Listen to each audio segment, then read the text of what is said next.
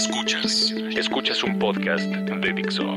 Escuchas Crimen Digital con Andrés Velázquez. Por Dixo. Dixo. La productora de podcast más importante en habla hispana.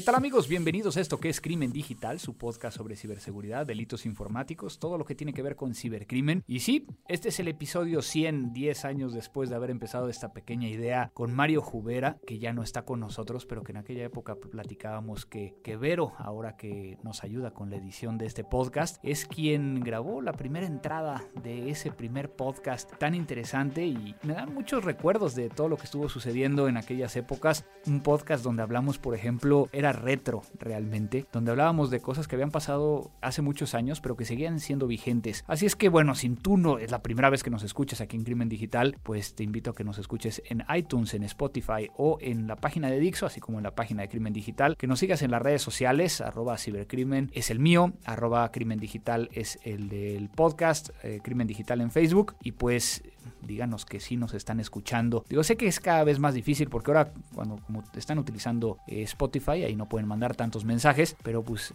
entren a la página, mándenos un tweet, mándenos un, comentario en Facebook y le vamos dando. Yo hoy traigo dos amigos que que van a estar platicando el día de hoy conmigo de un tema que, que, creo que ya teníamos mucho tiempo que queríamos llegar a hablar, pero que no, que no habíamos podido llegar a, a traerlo a la mesa y que va a ser, y yo espero que sea una crítica ácida de lo que está sucediendo hoy en día, porque creo que ya tenemos que hablar de este tema como, como un tema de urgencia y no nada más un tema de, así es como estamos. El día de hoy me acompaña Alberto Ramírez, conocido en el bajo mundo como arroba ciberpostpunk. Alberto, ¿cómo estás? Hola, muy bien Andrés, muchas gracias por la invitación, pues muy contento de estar aquí compartiendo con ustedes dos, pues un tema que básicamente lo hablamos continuamente cuando nos vemos para comer, la verdad es que creo que a los tres nos encanta hablar de esto y qué mejor traer esta discusión para todos, para, para ampliar la discusión con, con el resto del gremio. Y del otro lado, Juan Carlos Carrillo. Juan Carlos. Hola, hola, ¿cómo están? Sí, es un tema, es un tema bien importante, bien interesante. Yo creo que la falta de, de, de talento y la falta de comunidad nos, nos va a afectar tarde que temprano y es mejor que lo hablemos. Creo que no hay mejor lugar que hacerlo que aquí en tu podcast. Y entonces, spoiler alert, ya saben de qué va a ser, todavía no decía yo qué era. Y es precisamente de este tema de la comunidad de ciberseguridad. Digo, y vamos, vamos a hablar de México, pero también yo creo que es muy, muy claro que se puede llegar a aplicar a toda América Latina, que es algo que, que sí vemos en otros países. Ese es uno. Y el otro, el, el tema de talento como, como una repercusión a. Y es de que platicaba yo con, con alguien.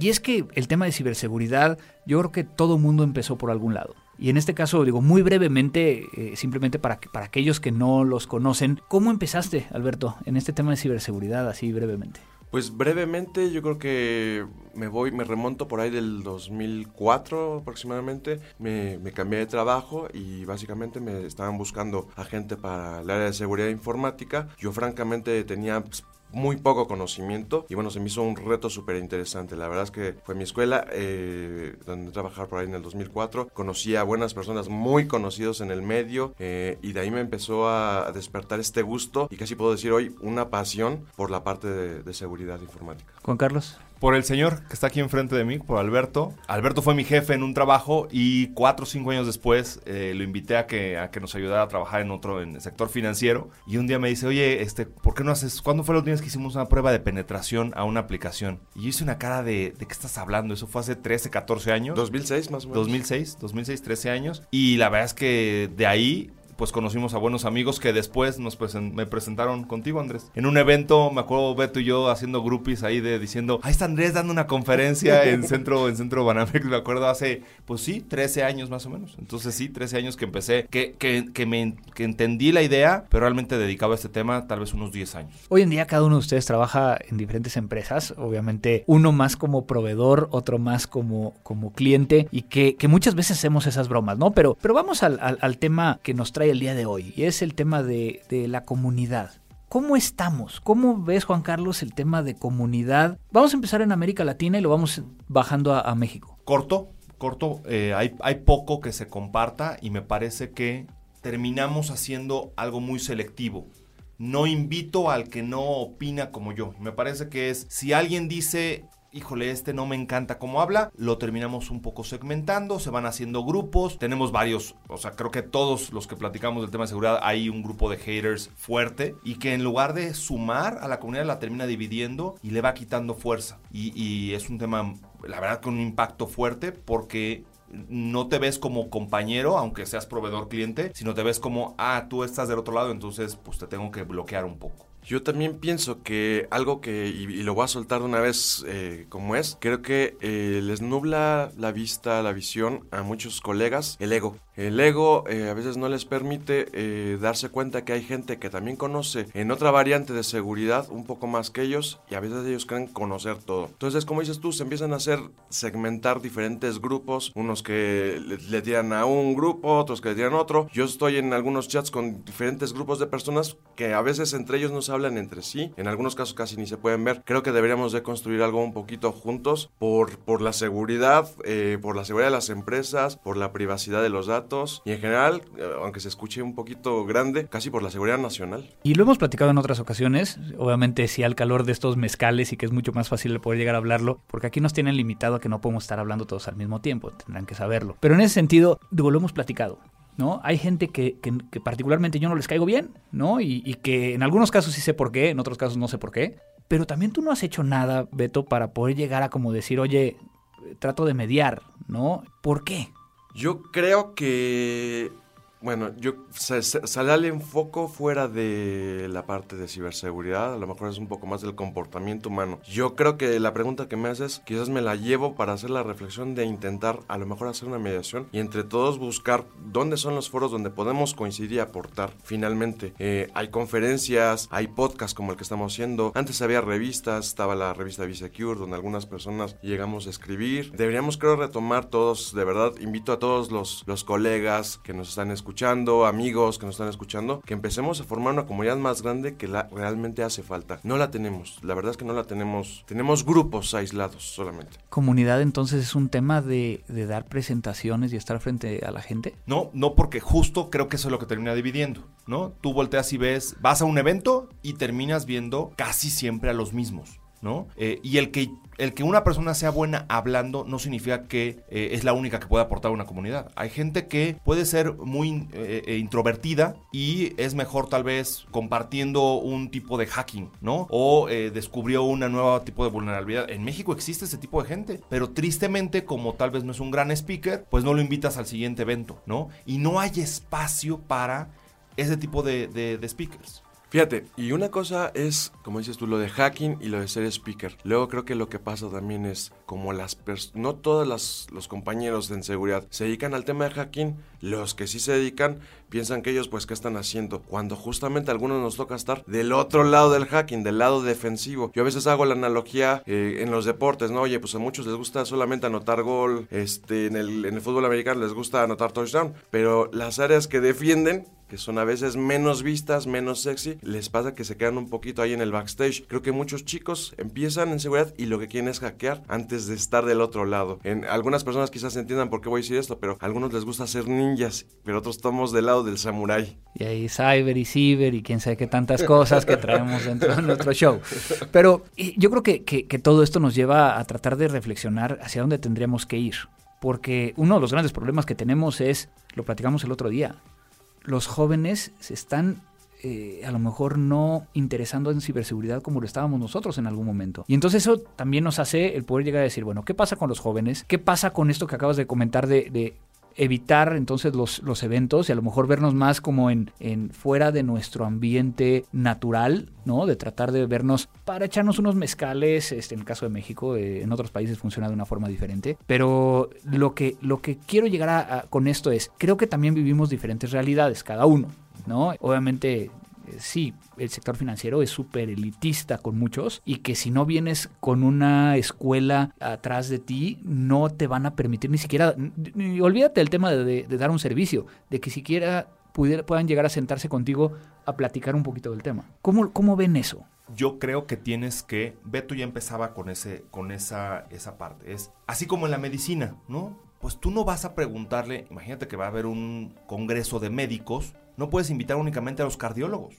tienes que invitar a todo tipo de médicos que cada uno tiene una especialidad. Sí, claro, sector financiero tiene, creo yo, hoy día la mejor o la mayor cantidad de especialistas en seguridad. Sí, eso significa que en otros sectores no. Tenemos buenos amigos en sector industrial, ¿no? Que, que, que, que se dedican a seguridad y que dices, bueno, pueden aportar y pueden aportar mucho. Creo que tiene que haber un tema de especialización y de reconocer, conozco ese tema, pero no es mi materia en la cual conozco más, ¿no? si yo sé de un tema en particular, tengo que invitar y buscar hacer comunidad invitando a otras personas que son especialistas en su tema y reconociendo que eso es lo que suma. Si intento decir es yo conozco de todo, tarde que temprano vamos a terminar por destruir esto y vernos como enemigos. Fíjate, hace un par de meses tuve la oportunidad de ser invitado a un workshop de ciberseguridad eh, por parte de la OEA, donde hubo representación pues de todos los países. Ay, papá.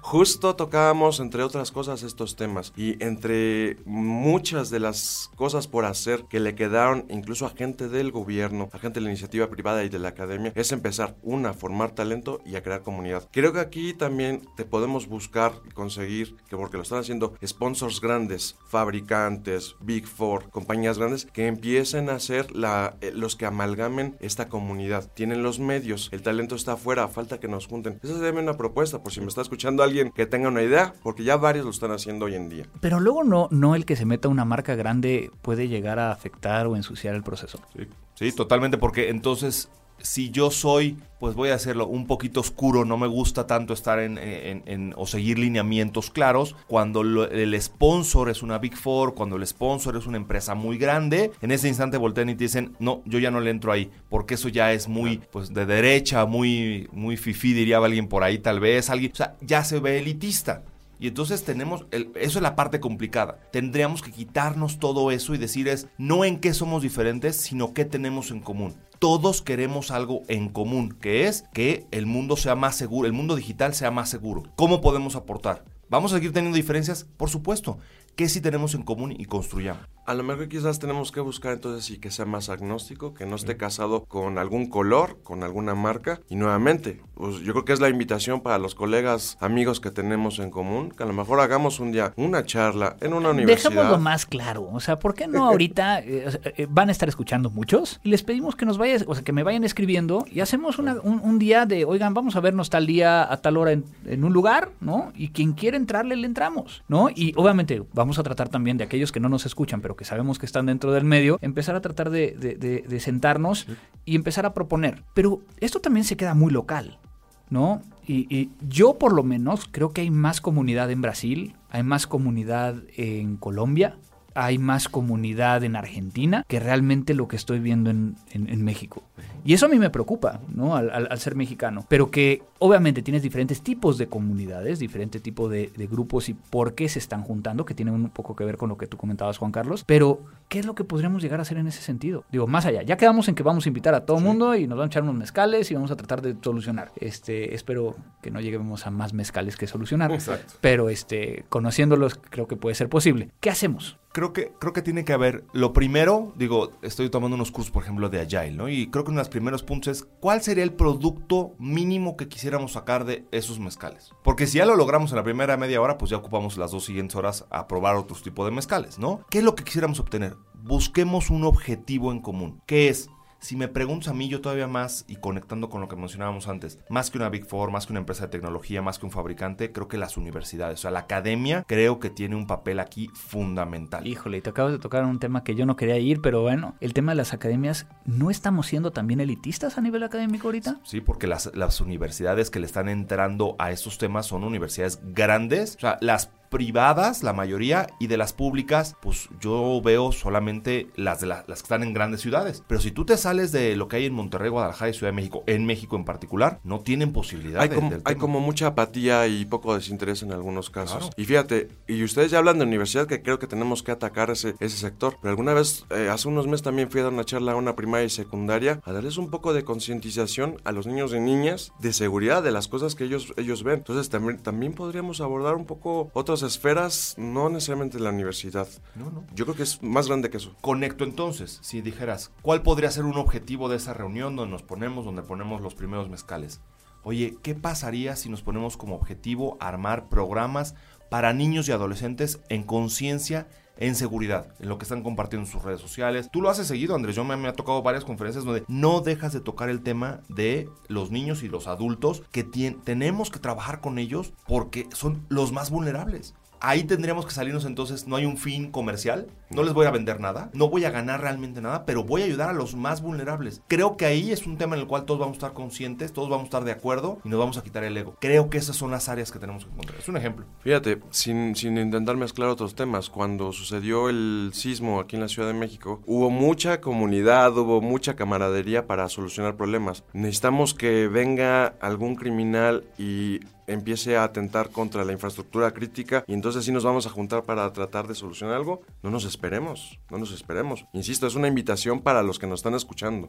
Yo tendría un, otra idea, un directorio, o sea, hoy día no existe, no, buscando el ego, ah, yo aparezco en el directorio, no aparezco, pero hoy día si tú buscaras, tú llegas a un hospital y tú ves el directorio de todos los médicos. Si tú buscas, o hay un directorio, en algunas empresas está el quién es quién, ¿no? Oye, ¿a quién tendría que contactar para dedicarme a esto? Hoy, hoy digo, no lo, no lo conozco, no sé si exista, no sé si en otros países ahí está, pero hasta ese tipo de cosas, donde fuera un tema medio Wikipedia, donde todo el mundo puede sumar y pudiéramos decir, es, esta persona creo yo que tiene esas credenciales y podría ir, ir sumando. Y obviamente creo que ahí en ese, en ese sentido sería nada más tener mucho cuidado de que no sea el quién es quién, ¿no? Este, de que, ay, yo quiero pertenecer ahí, ¿no? Este, y quiero dar una lana por estar ahí, ¿no? Y, y por otro lado, quiero nada más clarificar, estoy entendiendo que lo que tú dices es, ¿a quién me puedo llegar a acercar bien más hacia los jóvenes que quieren empezar, no tanto de a quién me tengo que acercar si este, quiero un servicio. O sea, no es un tema comercial, es un tema más que nada para buscar mentores. Mentor, coaching, o sea, e, el connecting, ¿no? Eh,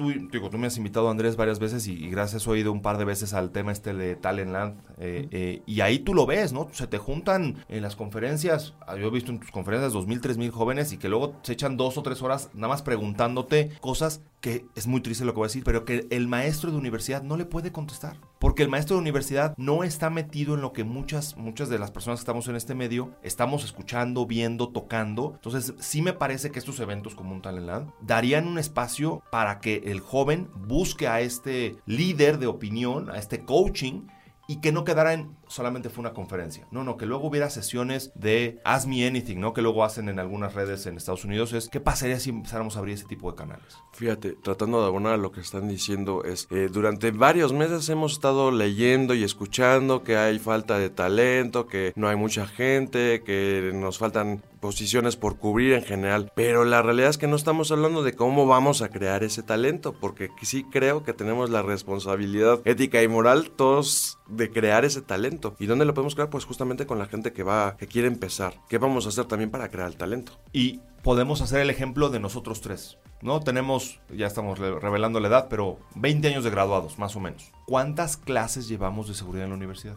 Yo no llevé. Yo llevaba una de redes donde había un conceptito de seguridad, pero nada de horas, ¿no? Entonces, y hoy si ves la currícula, salió un, documento, no solo de México, en Estados Unidos, el top 25 de universidades en Estados Unidos, solo una, creo que es la Universidad de San Diego, tiene obligatorio seguridad dentro de su eh, Computer Science, en, su, en, su en todos sus 10 semestres, solamente una universidad de las top 25 obligatorio el tema de seguridad. En México estamos, yo creo que igual o peor. Y, fíjate. y en Latinoamérica, Andrés, tú conoces más de lo que pasa, creo que estamos igual. Y fíjate, estamos hablando de universidades y de materias de ciberseguridad, ya tecnología, pero podríamos empezar desde antes, como había la materia de civismo, no sé si sigue existiendo, pero meter temas tipo civismo orientadas a la seguridad de tus datos, a la privacidad, etcétera, desde antes. Siempre, siempre yo he hecho el, el, comentario de que así como cuando éramos pequeños, que nuestros padres nos sentaron, nos dijeron que cuando alguien llamara y preguntaran con quién hablo, tengo que contestar con quien quiere hablar pues nosotros no hemos tenido la capacidad de lo que acabas de comentar de, compartir esta, esta, información con los jóvenes, porque de cierta manera somos analfabetas eh, digitales como padres y que no estamos en este tema de ciberseguridad. Y hay cierta responsabilidad por parte de, cada uno de nosotros que estamos en este medio como de, tratar de cambiar eso. Para, para ir cerrando, ¿Qué es lo peor que podría llegar a pasar si no hacemos comunidad? Que yo creo que ese es el tema central como para decir, oigan, tenemos que hacer algo.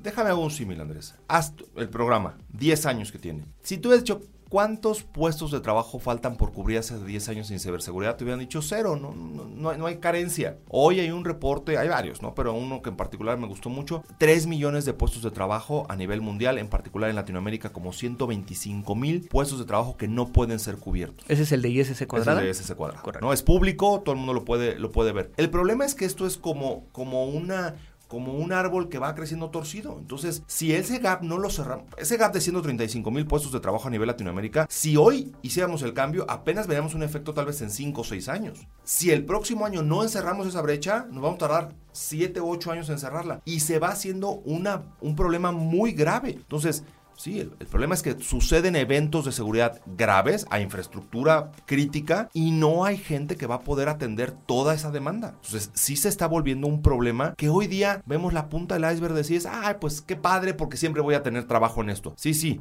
pero el problema es que el día de mañana no va a haber gente suficiente para responder a una problemática del mundo digital en donde ya todo el mundo está eh, trabajando. Y además, pues bueno, como, como bien dicen, eh, a veces de la parte de seguridad, como que la gente conoce la parte sexy, está de moda, hay muchas, hay mucha demanda por, por contratar gente, pero detrás de eso hay mucho estrés, muchas horas de trabajo, muchas horas de autocapacitación, muchos incidentes, muchas presiones eh, que hay que ir resolviendo. Yo creo que, insisto, yo creo que sí tenemos que empezar a hacer comunidad por el bien en general de, de la seguridad del país en general de la región. A mí, no me queda, a mí no me queda claro. ¿Qué es lo peor que puede pasar? O sea, ¿dónde, tocaríamos fondo? Voy a, voy a poner un ejemplo que además Beto siempre lo hace y ahora que salió la nueva de Terminator seguramente lo va a sacar. ¿Qué pasaría si el día de mañana alguien hackeara un sistema central de control de inteligencia artificial? Que eso no está muy lejos. Y deja de inteligencia, vamos a hacerlo un poquito más alcanzable. Imagínense que de repente en infraestructura crítica hablando, de repente pongan todos los semáforos en verde. O de repente las torres de control de los aeropuertos empiecen a perder la trazabilidad de los aviones. O sea, se oye de película, pues no, si han seguido las noticias de ciberseguridad en los últimos años o meses, eso es muy posible, de verdad. Pero eso estaríamos pensando que entonces una comunidad que está más formada, como podría ser Estados Unidos, trataría de resolverlo, ¿no? Y entonces por eso nos, nos pone en una posición muy cómoda de decir, ah, alguien más va a venir, ¿no? Creo que creo que la importancia de, generar comunidad va más allá. O sea, va a un tema social, a un tema político, a un tema de crecimiento como, como, como nación, pero también de, de, proteger nuestros activos, ¿no? Y entonces hablamos de temas que hoy en día son bien complicados de poder llegar a explicar de soberanía y que a final de cuentas a mí me preocupa desde la perspectiva de que, de que sí, hemos tratado de ir a capacitar niños y, y padres y son acciones que a lo mejor sí están dejando huella, pero no al nivel que deberíamos. Fíjate, y, tocas un tema muy importante. Eh, por ejemplo, en Black Hat, algunos líderes de opinión importantes en el medio no daban charlas técnicas, tecnológicas, hablaban incluso de una responsabilidad ética y moral con la que, con la que llevamos en, el oficio. Muchos están ahorita más preocupados en buscar eh, escalar en la pirámide corporativa, pero pocos están pensando en cómo puedo ayudar al país, cómo puedo ayudar a mi empresa, cómo puedo ayudar a la comunidad, qué cosas son éticamente correctas o morales o no de las que estamos haciendo. Eso es un punto de reflexión, porque en ciberseguridad no todo es tecnología nada más. Yo me quedaré en esa idea que tú traes, Beto, la frase muy famosa de Kennedy, ¿no? No, no, no te preocupes, no, estés tan, tan enfocado en qué te puede dar tu país, sino tú qué puedes dar por tu país, qué puedes dar, en este caso, por lo que podemos llegar a hacer por, por el medio. Yo pongo un ejemplo final ahí, Andrés, porque me parece que es, que es clave. Hay casos de niños niñas ya públicos donde pues ya sabes este tipo de fotos que se toman y niños que terminan hay casos de niños niñas suicidando. O sea perdón pero prefería preferiría que todos los semáforos estuvieran en verde antes de ver perder una vida por un tema de que en el mundo digital alguien fue buleado al término de tener que suicidarse. Moralmente no podríamos ¿qué, qué es más pues mira hiciste tráfico y tres horas te tardaste pero sigues vivo ¿no? Y un joven de 10, 15 años porque le tomaron una foto, la publicaron y no tiene ya no hay dónde esconderse. No es que digas tú, ay, se cambia de ciudad y ya se arregló. Esa persona va a ser marcada por el resto de su vida. Y fíjate, para que para las personas que puedan pensar que a lo mejor es como muy de ciencia ficción y de drama, todo lo que estamos comentando, lo que acaba de decir Juan Carlos, la realidad es que los que estamos en el medio sabemos que pasan cosas que ni en las películas llegan a salir, porque muchas cosas de las que nos enteramos en general que están pasando, pues no salen a la luz pública por muchísimas razones, pero sí que sí que pasan. Y ahí me voy a la última pregunta, porque ya saben que el tiempo es medio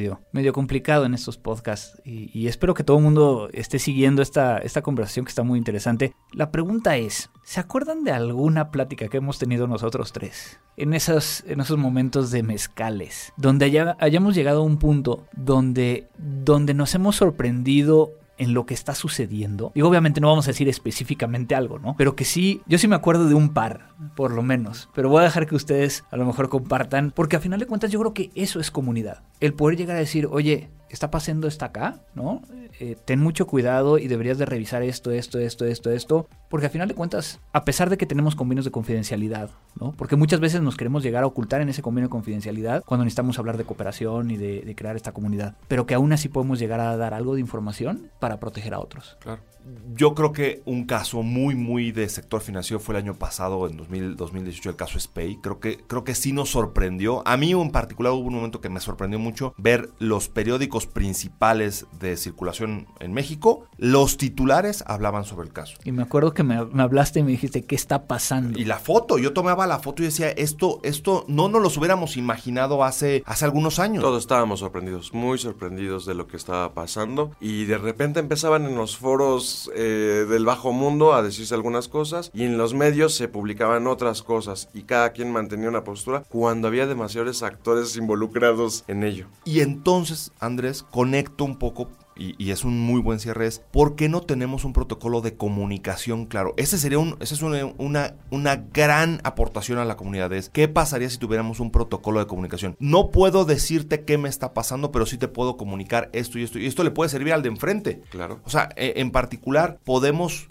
sabemos lo que había pasado en otros países y qué solución habían hecho, ¿por qué no lo ocupamos? Y yo lo que veía era que muchos decían, esto es, yo lo voy a arreglar y después lo que le pasa al resto. Miren, y probablemente algunas personas quizás entiendan un poco a qué me refiero cuando hablamos de incidentes de seguridad, pero si tú vives en un condominio, en un fraccionamiento y ves que a tres de tus vecinos ya les abrieron su casa para robarle las cosas, es probable que te pase a ti también. Entonces, ¿por qué no podemos nos ponemos a platicar con el vecino, ver qué ha hecho, ver qué media está, está metiendo, ver qué tú puedes hacer y en conjunto asegurar un poquito Estamos más. Estamos regresando otra vez al punto inicial, donde entonces toman esos puntos de compromiso, los comercializan y entonces te venden una póliza que a mí me cuesta todavía mucho trabajo el poder llegar a entender eso. Yo creo que ahí está uno de los problemas. Como se ha vuelto polarizado, creo que además en la cultura y es una cultura latina, el cliente normalmente ve al proveedor como alguien que le va a venir a robar alguien que le va a venir a abusar, alguien que va a venir a... Muy pocos casos tengo donde el cliente se pone en una posición, tu proveedor me vas a ayudar y vamos a construir algo vamos a hacer comunidad. Vamos a buscar hacer algo en conjunto. Claro, porque detrás, yo he tenido mucha experiencia del lado de, de, ser proveedor, pues traes una cuota que tienes que cumplir.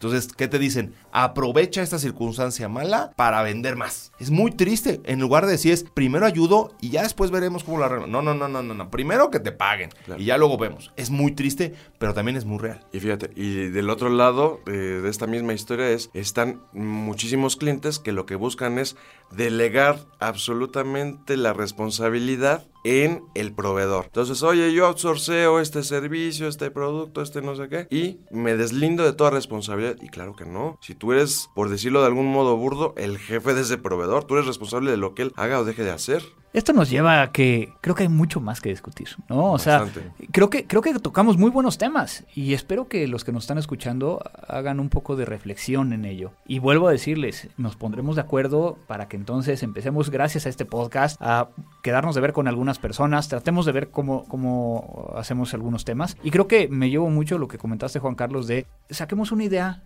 básica y hagámosla, ¿no? Y a mí me, me, me, llama mucho la atención porque es algo que ahorita me viene a la mente el, el grupo de Argentina Cibersegura, que, ha, que empezó precisamente así, dando específicamente cursos a niños. Y que de ahí hoy en día se convirtió en una iniciativa de, de, donde se está haciendo prácticamente en toda la Argentina y que le está dando un, gran, un gran resultado. Últimos pensamientos, últimas conclusiones. ¿Quién quiere empezar? Necesitamos más de esto, Andrés. Yo te diría, necesitamos más de esto sin pensar que estamos compitiendo. O sea, si nos está escuchando un chico en la universidad y no es, pues haz tu podcast no vas a tener tal vez el mega estudio y porque crees que eso es la mejor forma en la cual puedes compartirlo, hazlo. Gracias por decir aquí que estamos en el mega estudio de Dix. Ustedes no lo pueden llegar a ver, pero es uno de los eh, estudios más grandes que hay en México de podcast. Es correcto. Oye, yo soy muy bueno, no me gusta hablar en público y soy muy bueno escribiendo. Pues, pues no dejes de hacerlo. Y si tú ves que hay alguien dedicado a esto, impulsarlo. O sea, yo no soy bueno tal vez escribiendo o redactando, tengo una mala redacción, pero sé de alguien que lo hace muy bien. Impulsémoslo, ¿no? Si no puedo yo hacerlo, al menos impulsemos a los que lo pueden hacer. Yo también diría que para toda la gente que nos está escuchando, para la más joven, empiecen a, estudiar obviamente todo lo que está sucediendo en el mundo, en noticias, a capacitarse. Eh, hoy en día es mucho más fácil buscar un curso en línea, buscar una certificación en línea. Son, hay, muchísimas herramientas que permiten eso. Para los que están un poquito ya más con más eh, kilometraje recorrido, yo les diría compartamos con, con los jóvenes nuestras experiencias, hagamos comunidad. Muchos, muchos de verdad, yo admiro a muchos de nuestros colegas porque son líderes de opinión y han hecho muchas cosas en general en su ramo. Vamos a compartir eso, vamos a, dejar un poco el ego, vamos a juntarnos, vamos a ver qué propuestas podemos hacer. ¿Qué le diríamos entonces a los proveedores o a los clientes? Cada uno desde su, de su lado contrario. Entonces, ¿qué le dirías a los clientes que, que, que están dentro de este tema de ciberseguridad, Juan Carlos? El cliente, normalmente, yo fui cliente, Beto y yo trabajamos juntos siendo, siendo clientes, y no te da tiempo de ver qué está pasando allá afuera. Si no vas a una conferencia, un RCA, no vas a un Black Hat, o sea, y que la mayoría de la gente no puede ir, no sabes qué está pasando. Entonces, tú tienes que ver como cliente, tienes que ver en el proveedor al que te viene a traer ideas frescas, ideas nuevas, ideas innovadoras, antes de ver el signo de pesos. Oye, ¿qué me vas a traer que me va a agregar valor? Si me vas a traer simplemente un producto que ya tengo para simplemente desplazarlo, no pierden el tiempo. Oye, no, mira, tengo esta nueva idea, es algo innovador. Yo no conozco a un solo cliente que si alguien le presenta temas innovadores diga, no, no me interesa. Al contrario, pero, pero si nada más quieres vender por vender, normalmente los clientes van a decir, no me interesa. Ve todo el otro lado. Del la parte este donde ahora tú le hablas al proveedor. Yo creo que yo le diría a los proveedores, interésense en primero en conocer las problemáticas que tiene el cliente. Escuchen un poquito lo que les pueda compartir el cliente antes de llegar de tratar de vender la cajita de último modelo o la panacea donde va a impedir cualquier ciberataque, fuga de información, etcétera. Que ese es el error garrafal de los proveedores. Llegan a intentar venderte y a meter a calzador sus soluciones. Primero escuchen cuáles son los planes que tiene el cliente, cómo lo pueden ayudar. Creen la relación, no nomás va, lleguen a vender. Pues hasta aquí nos vamos a quedar con este este podcast. Creo que, creo que fue muy bueno. Ustedes no están para saberlo, ni yo para contarlo. Ya nos vamos a echar los mezcales. Decidimos hacerlo después de. Este, vamos a seguir platicando de comunidad en, estos mezcales y ojalá podamos llegar a sentarnos con todos ustedes y, echar ese mezcal, tratar de, ver cómo creamos esta comunidad. Y cuando digo crear esta comunidad, no hablo acerca de crimen digital, no hablo acerca de arroba cibercrimen, sino creo que, creo que sí, tenemos que reflexionar en cómo crearlo. Muchas gracias, Beto.